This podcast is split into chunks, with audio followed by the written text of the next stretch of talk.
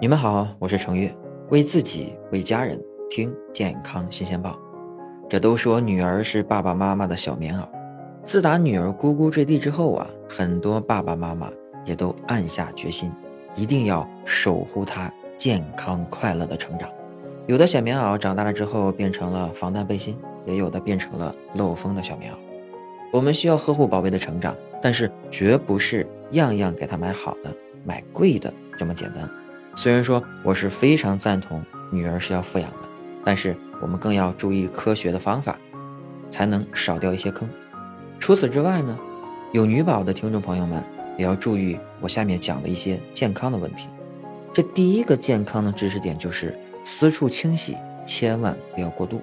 很多爸爸妈妈会发现呀，自家的女宝宝的私处呢会有一些白色的分泌物，看上去啊脏脏的，想多洗几次帮宝宝洗干净。这个呢，其实是正常的生理现象，并不是脏。如果彻底清除这些分泌物，操作不当呢，反而会增加局部感染的风险，还可能因为清理过度，造成了局部黏膜的损伤。如果出现分泌物的颜色偏黄绿，还散发出一种臭臭的味道，那就要考虑带孩子尽快去医院就医。第二个呢，有的妈妈或者是长辈会给孩子挤乳头，我呀。请你赶快住手！民间流传着一种说法，说这在女婴出生之后啊，要尽快给她挤乳头，否则会导致乳头凹陷，甚至影响成年以后的哺乳等等。真的是这样吗？那肯定不是这样的。这不，河南的八个月大的女宝宝就因为挤乳头，导致继发性细菌感染，患上了乳腺炎，右侧乳房已经化脓了。事实上呢？无论是男宝宝还是女宝宝，在出生三天到五天之后，都可能出现乳腺肿大，甚至是少量泌乳的现象。这是由于雌激素能抑制催乳素，当宝宝出生之后啊，来自母体的雌激素骤然下降，抑制功能随之就会降低，导致泌乳现象的出现。一般呢，两到三周就可以自然消退，根本不需要给宝宝挤乳头。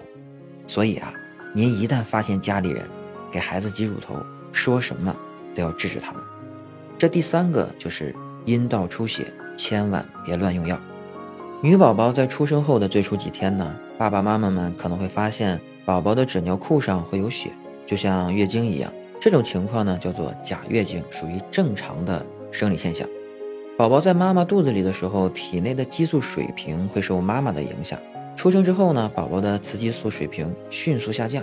子宫黏膜就会发生脱落出血的这种情况，这种阴道出血一般量会比较少，持续的时间呢也会很短，一般四到五天就会自然消失了。遇到这种情况，爸爸妈妈们先不要惊慌，用清水正常清洗就可以，不要用药物，也不要用什么洗液给宝宝清洗。如果出血的时间比较长，或者是出血量比较多，那就需要你找医生检查，看有没有别的问题。第四个呢，如果宝宝发生阴唇的粘连，别轻易做手术。有些爸妈可能会发现啊，自家宝宝的大小阴唇粘连到一块儿，这怎么办才好呢？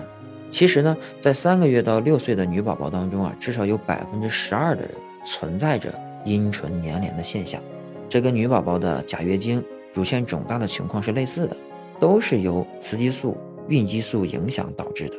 大多数发生阴唇粘连的宝宝呢是没有什么症状的，这种情况呀就先不用管它，日常注意用清水清洗，保持阴部的清洁就可以了。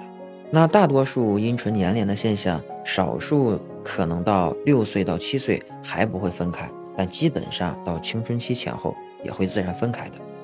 目前的主流观点认为啊，只有当宝宝感觉到不舒服或者是出现症状的时候，又或者频繁出现。泌尿系统感染，那么才需要分离阴唇。